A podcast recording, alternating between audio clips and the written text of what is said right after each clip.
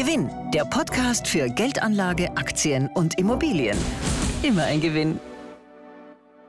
Hallo und herzlich willkommen zum neuen Gewinn Podcast. Mein Name ist Robert Wiedersich, ich bin Chefredakteur beim Wirtschaftsmagazin Gewinn und ich freue mich, eine neue Folge unseres Gewinn Podcasts moderieren zu dürfen. Heute geht es um den wackeligen Börsenboom. Während die Wirtschaft schwächelt, notieren viele Aktienindizes nahe den Allzeithochs. Kann das gut gehen und welche typischen Fehler sollte man jetzt als Anleger vermeiden? Das frage ich jetzt unsere beiden Gewinn-Geldanlage-Experten. Herzlich willkommen, Martin Mayer. Hallo auch von meiner Seite. Und herzlich willkommen, Hans-Jörg Bruckberger. Ja, hallo.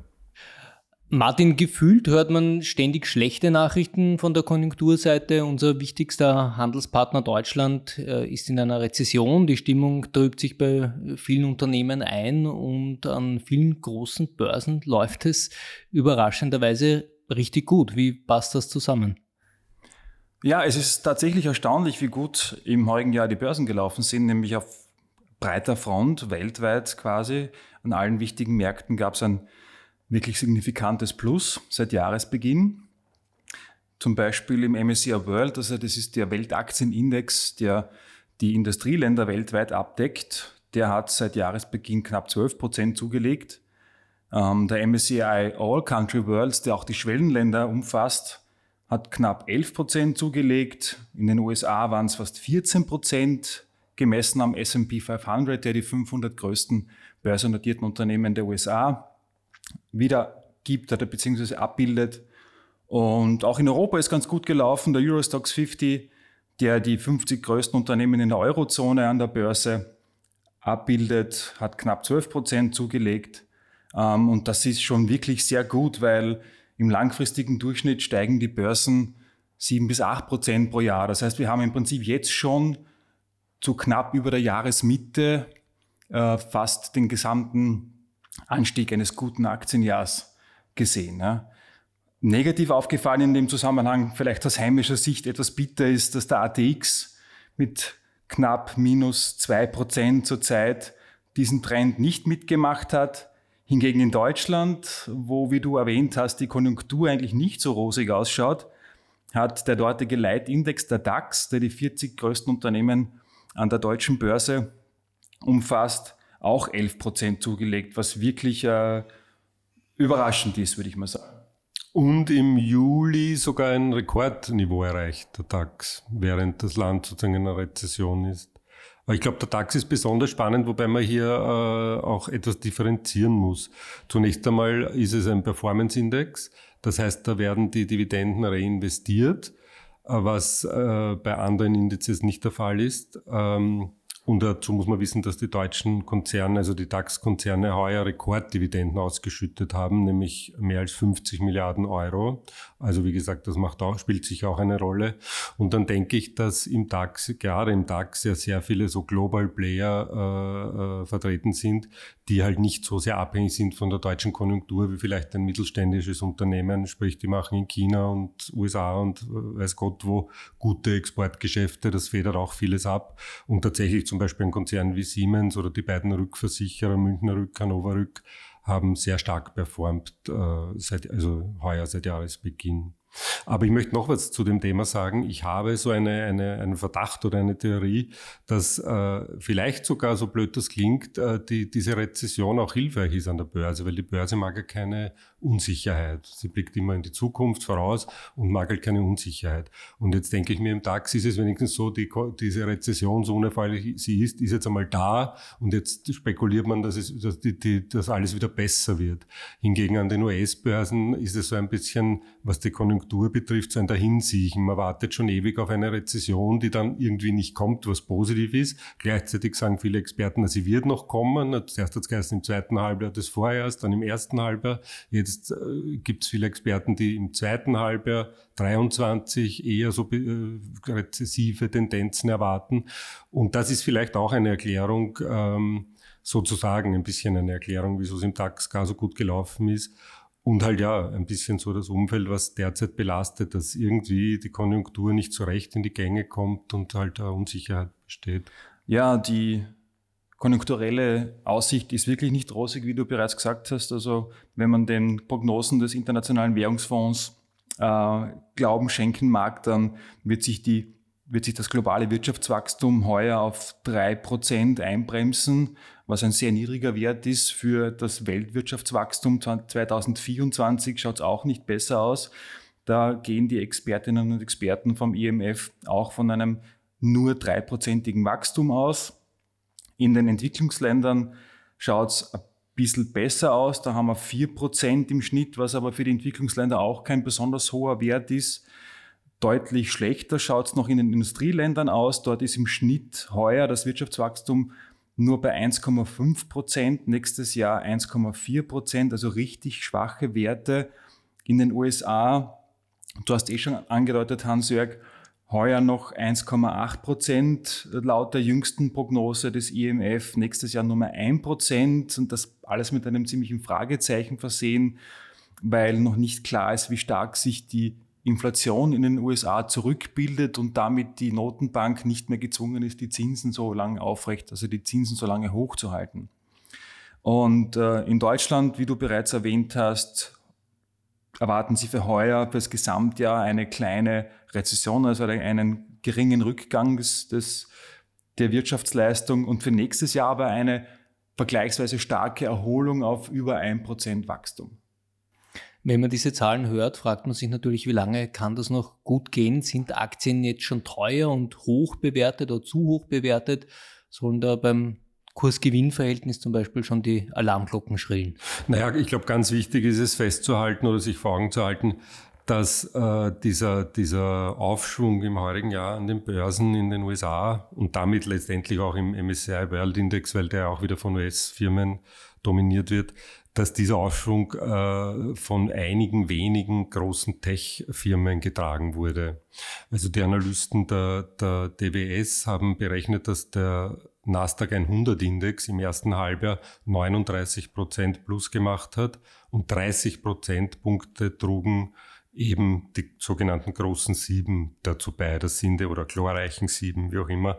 Das sind Apple, Alphabet, Amazon, Microsoft, Meta, Nvidia und Tesla, die wiederum einerseits ein Comeback gefeiert hat nach den Rückgängen, haben nach den Rückgängen des Vorjahres. Andererseits wurde es auch befeuert durch diesen Hype um künstliche Intelligenz, von dem diese Werte auch profitieren. Und es war so, das ist vielleicht vielen gar nicht aufgefallen im Sommer, dass die im, jetzt im Nasdaq 100 Index schon ein Gewicht von über 50 Prozent erreicht haben, diese sieben Werte, und zurückgestutzt werden mussten, weil das laut Statuten nicht sein darf, dass die so dominieren. Und jetzt wurden die, äh, ja, wurden sie ein bisschen reduziert, aber das hat jetzt auch keine große Rolle gespielt für die Aktien. Und ja, das ist schon ein Thema. Ich meine, es verzerrt auch ein bisschen äh, schon äh, den Markt, weil im, im zum Beispiel im S&P 500 Index haben die auch noch immer ein Gewicht von 30 Prozent. Und dieser Index sollte ja eigentlich von der Theorie her die sozusagen die gesamte US-Wirtschaft abbilden. Und da ist es natürlich nicht unproblematisch, wenn du als Anleger de facto, jetzt überspitzt formuliert, sieben Aktien kaufst. Äh, ja, also das ist die Situation. Aber das Gute daran ist, und das haben uns auch Experten gesagt bei unseren Recherchen, dass man deshalb gar nicht so pauschal sagen kann, der Markt ist teuer, weil eben hinter diesen äh, sieben Aktien gibt es sehr viele, die noch weit entfernt sind von, von irgendwelchen Allzeithochs und gar nicht gestiegen sind und dementsprechend durchaus auch noch moderat bewertet sind. Und generell ist die Situation vielleicht noch das zu sagen, im, im, von der Bewertung her, zum Beispiel der MSCI World hat ein KGV von, äh, ein geschätzt, äh, aktuelles KGV von um die 20. Das ist nicht billig, aber es ist jetzt auch im historischen Vergleich äh, durchaus so noch im Rahmen, sollte, wenn die Gewinne steigen, dort Schätzungen ein bisschen zurückgehen. Also Blickrichtung 2024 wären wir dann so bei 17. Also wie gesagt, nicht billig, aber jetzt auch noch kein Alarmsignal das von einer Überteuerung. Also kein breiter Anstieg, sondern einer, der von wenigen großen Werten getragen wird. Martin, wie lange geht es eigentlich schon bergauf? Wir hatten doch im Vorjahr ein sehr schlechtes Börsenjahr. Ja, das ist eine gute Frage. Ähm, diesbezüglich möchte ich mir, oder diesbezüglich habe ich mir so die langfristigen Börsenstatistiken angesehen. Und da zeigt sich, dass in den vergangenen 120 Jahren ein globales Aktieninvestment beziehungsweise an den globalen Aktienmärkten ein Bullenmarkt, also ein Markt steigender Kurse im Schnitt 5,1 Jahre gedauert hat. Das heißt, aus der heutigen Sicht, ähm, der aktuelle Bullenmarkt, der seinen Anfang genommen hat mit dem Crash im März 2020 als Reaktion auf den Ausbruch der Corona-Pandemie, der ist jetzt ein bisschen über drei Jahre her. Ähm, das Jahr 2022, das du angesprochen hast, da gab es zwar einen deutlichen Abschwung an den Aktienmärkten, aber der Tiefspunkt im Oktober 2022 hat diesen Bullenmarkt noch immer nicht beendet. Das heißt, der Bullenmarkt, der im März 2020 gestartet hat, ist noch aufrecht. Wenn man jetzt einfach von der Statistik ausgeht, dann könnte der jetzt als durchschnittlicher Bullenmarkt durchaus noch äh, bis 2025 andauern. Und ähm, es spricht eigentlich insofern nichts zwingend dafür, dass dieser Bullenmarkt jetzt ein Ende finden muss. Ja. Zumal ja die Bullenmärkte tendenziell immer länger dauern. Also wenn man jetzt auf die letzten 120 Jahre sich das anschaut, dann hatten, wie gesagt, die Bullenmärkte eine Dauer von fünf Jahren im Schnitt und die Bärenmärkte, also mit sinkenden Kursen, diese Bärenmärkte haben im Schnitt nur ein Jahr gedauert. Das heißt, in Summe von den letzten 120 Börsenjahren waren 100 Jahre Bullenjahre und nur 20 Jahre Bärenjahre. Also jetzt keine ganz einfache Situation für Anleger, wie es jetzt äh, weitergeht. Äh, da gibt es auch viel Nervosität, äh, wenn man mit, sich mit Anlegern austauscht. Welche typischen Anlegerfehler soll man denn jetzt vermeiden? Und äh, da muss man ja immer aufpassen, dass einem die eigene Psyche da keinen Streich spielt. Ja, da gibt es eine ganze Menge. Ich, mir fällt als allererstes gleich mal der Herdentrieb ein, weil äh, einfach sozusagen die, diese Dynamik, wenn, wenn eine Aktie so extrem stark steigt und dann immer mehr Leute, meinetwegen im Freundes- und Bekanntenkreis, sie besitzen und sich freuen, dass sie da jetzt schon Wert, also Steigerungen erzielt haben, dann äh, steigt sozusagen das Bedürfnis oder der Druck, dass man selber eben dann auch noch auf diesen fahrenden Zug aufspringen möchte. Und das ist natürlich äh, nicht immer sinnvoll oder, oder, oder sogar gefährlich. Also ein klassisches Beispiel ist zum Beispiel die Tesla-Aktie, die jahrelang irre performt hat, tausende Prozent gemacht und irgendwann hat, hat man sich dann vielleicht gedacht, okay, da steige ich jetzt auch ein. Und wie wir heute wissen, gab es bei Tesla dann auch empfindliche Rückgänge und es geht, ging eben nicht nur in, in, in eine Richtung. Äh, also man sollte auf jeden Fall immer auch sozusagen sich die Fundamentaldaten anschauen und nicht nur jetzt auf einen Performance-Zug sozusagen aufspringen, sondern eben, äh, was, wie sind die Kennzahlen dahinter, was ist die Story des Unternehmens, da muss man schon genau hinschauen. Du hast jetzt Tesla als äh, Beispiel gebracht, aber wie schaut aktuelles Beispiel bei Nvidia aus, der amerikanische Chip-Hersteller, der heuer schon äh, seinen Wert vervielfacht hat, die ähm, Billionen-Dollar-Grenze überschritten hat. Das wäre so eine typische Aktie, wo man sich denkt, naja, eigentlich verdammt heiß, äh, da jetzt noch einzusteigen, oder? Ja, und auch eine der genannten großen sieben. Äh, ja, das ist ein gutes Beispiel, äh, oberflächlich oder wenn man sich betrachtet, wenn man sich den Chart anschaut, absolut denkt man sich Wahnsinn, also da jetzt einsteigen unmöglich. Aber das ist so ein Beispiel, äh, sozusagen ein positives Beispiel, wo schon fundamental was dahinter steckt. Ja, also die sind hochattraktiv, finanziell kerngesund, äh, stehen wirklich gut da und äh, insofern kann man da jetzt nicht sagen, na, Hände weg oder, oder verkaufen, wenn man schon Gewinne realisiert hat, weil solange die, die Fundamentaldaten passen, die Story dahinter passt, muss man jetzt, wenn man zum Beispiel drinnen ist, äh, nicht, nicht zwang, zwangsweise verkaufen. Oder vielleicht könnte man auch noch einsteigen. Aber wie gesagt, da kann man jetzt nicht pauschal sagen, Hände weg, weil die entwickeln sich gut, sind natürlich jetzt nicht günstig von Kurs-Gewinn-Verhältnis oder so. Aber auch das ist nicht so schlimm, weil eben das Wachstum so stark ist, dass das KGV dann sehr schnell auch über die nächsten Jahre, wenn die Prognosen stimmen sollten, zurückgehen wird und sich dann eigentlich ganz auf einem erträglichen Niveau dann normalisieren sollte. Ja, du hast schon recht, Hans-Jörg, das stimmt natürlich. Unabhängig jetzt von Nvidia sollte man nicht versuchen, kurzfristige oder mittelfristige Entwicklungen der Vergangenheit jetzt in die Zukunft fortzuschreiben. Das heißt, nur weil eine Aktie jetzt in den vergangenen Monaten einen starken Anstieg hatte, den man quasi mit dem Lineal nachziehen kann, dann sollte man auf keinen Fall automatisch davon ausgehen, dass diese Kursentwicklung sich weiter so entwickelt. denn es zeigen unzählige Beispiele in der Börsengeschichte, dass es da Überraschungen gab, meistens nach unten. Ja. Oder auch am Immobilienmarkt, ne, dass man manche Generationen glauben, das ist selbstverständlich, Immobilien steigen, steigen, steigen, aber auch die können mal nicht steigen oder an Wert verlieren. Genau, also wichtig ist, dass man einfach nicht eine, eine kurzfristige, mittelfristige Entwicklung aus der Vergangenheit in die Zukunft fortschreibt. Aber wäre nicht sowas äh, ein gut laufendes Investment, wo man dann trotzdem noch einsteigt? So ein typisches Beispiel für Momentum-Investment. Das ist so eines der Investment-Schlagwörter, äh, Trendwörter, frei übersetzt. Man springt auf einen bestehenden Trend auf und profitiert noch maximal davon. Ja, du hast recht. Dieser Momentum-Effekt ist tatsächlich auch wissenschaftlich bewiesen. Also das lässt sich belegen. Und zwar, dass Aktien, die in den vergangenen sechs Monaten gut gelaufen sind, tendenziell besser auch in den Folgemonaten performen als jene Aktien, die im Vergleichszeitraum sich schlecht entwickelt haben. Das ist wissenschaftlich belegt. Gleichzeitig ist es ja aber so, dass man als Anleger längerfristig denken sollte. Und längerfristig ist es wiederum bewiesen, dass sich Aktien immer ihrem fundamentalen Wert nähern.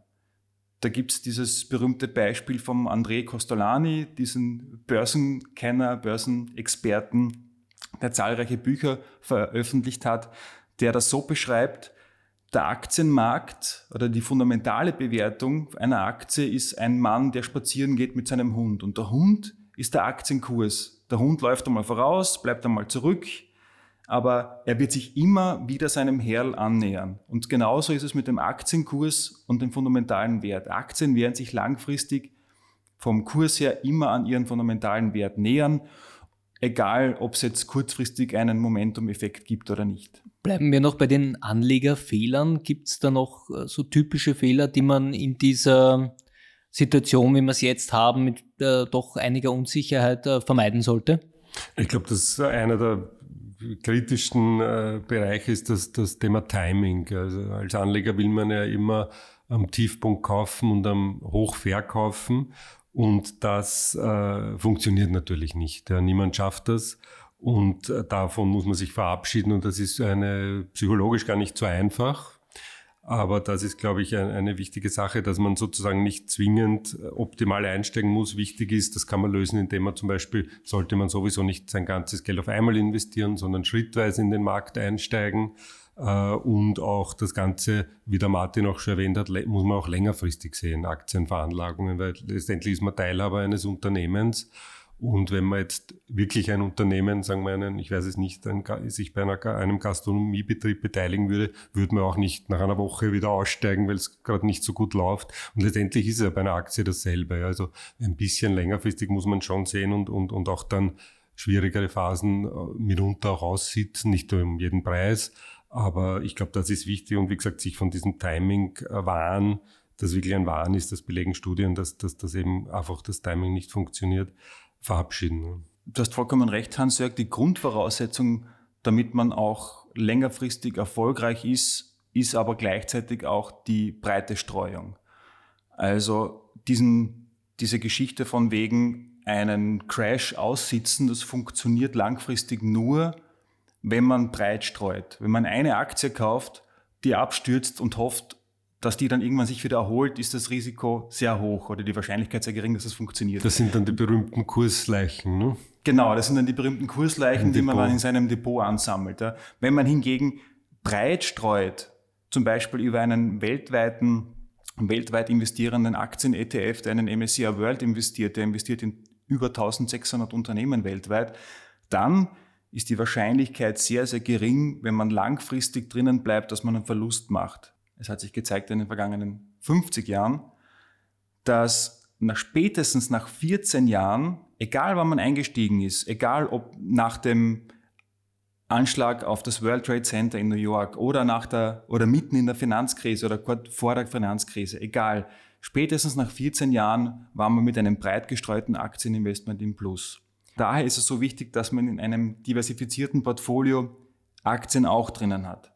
Weil langfristig betrachtet brachten Spareinlagen in den vergangenen 120 Jahren nach Abzug der Inflation nicht einmal ein Prozent in einem weltweiten Durchschnitt. Anleihen brachten 1,7 Prozent, Aktien hingegen über 5 Prozent. Also das erklärt, glaube ich, sofort, warum man unbedingt einen Teil seines Vermögens, das man nicht braucht oder des Ersparten, das man nicht unmittelbar braucht, dass man längerfristig investieren kann, unbedingt auch in Aktien investieren sollte. Das wäre eigentlich auch ein Anlegerfehler, wenn man nicht in Aktien investiert ist. Der größte. Martin, alle Anlegerfehler aufzuzählen, dazu braucht man eigentlich ein ganzes Buch, aber zufälligerweise haben wir da einen guten Gewinntipp für unsere Hörerinnen und Hörer.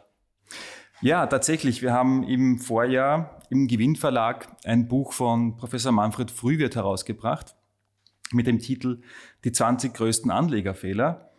Und äh, Professor Manfred Frühwirt ist an der WU und er ist dort als äh, Experte für Behavioral Finance.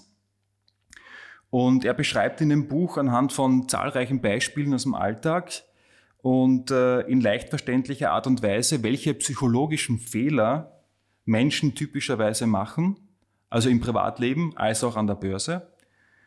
Er beschreibt, wodurch sie verursacht werden, er beschreibt den wissenschaftlichen Hintergrund und gibt aber gleichzeitig auch praktische Tipps, wie man diese 20 häufigsten Fehler vermeiden kann.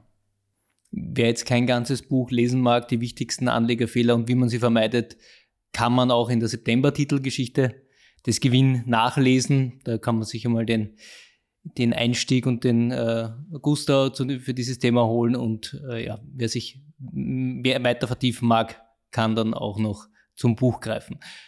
Danke Martin, danke Hans-Jörg für eure Expertise und Ihnen danke fürs Zuhören und bis zum nächsten Gewinn-Podcast.